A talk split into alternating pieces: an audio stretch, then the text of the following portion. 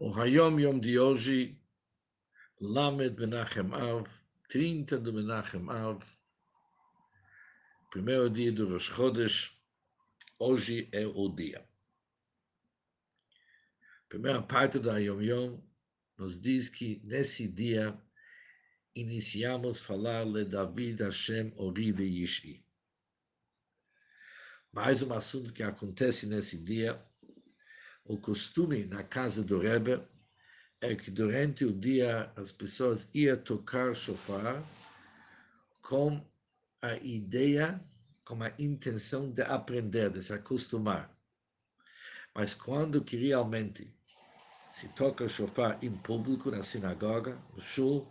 isso após da reza a partir do segundo dia de Rosh Chodesh, que vai ser Aleph de Rosh Chodesh Elul, e não Lamed Menachem Av, não 30 Menachem Av, que no dia do 30 Menachem Av apenas se tira o shofar para aprender.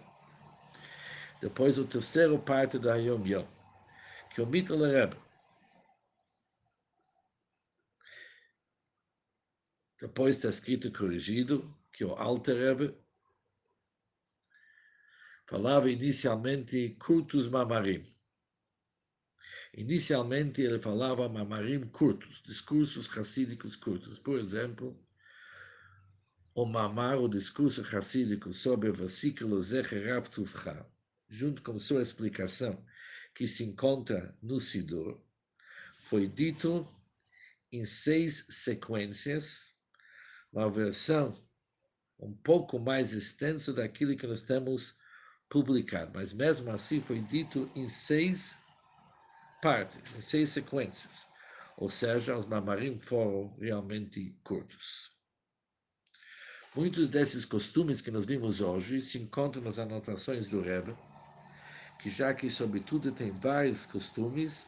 o Rebbe decidiu, apesar que inicialmente isso era um costume somente na casa do Rebbe, mas no fim o Rebbe decidiu para difundir e divulgar esses costumes, de tal forma que no dia 30 do Menachem Av, realmente tiramos o shofar para se acostumar. Uma das explicações do Rebbe, ele foi tão longe de explicar que esses toques de shofar, que é feito no 30 do Menachem Av, que é feito, em, ou seja, não em público, aparentemente para aprender, isso é no mesmo estilo como o último tkiá que se faz em Yom Kippur, que isso é Tkiá Gdolá. Que que Gdol grande, não apenas Aruchá comprida, mas ela é grande. Grande no sentido que ela consegue despertar grandes influências para nós, para realmente dar o início para os próximos dias e semanas,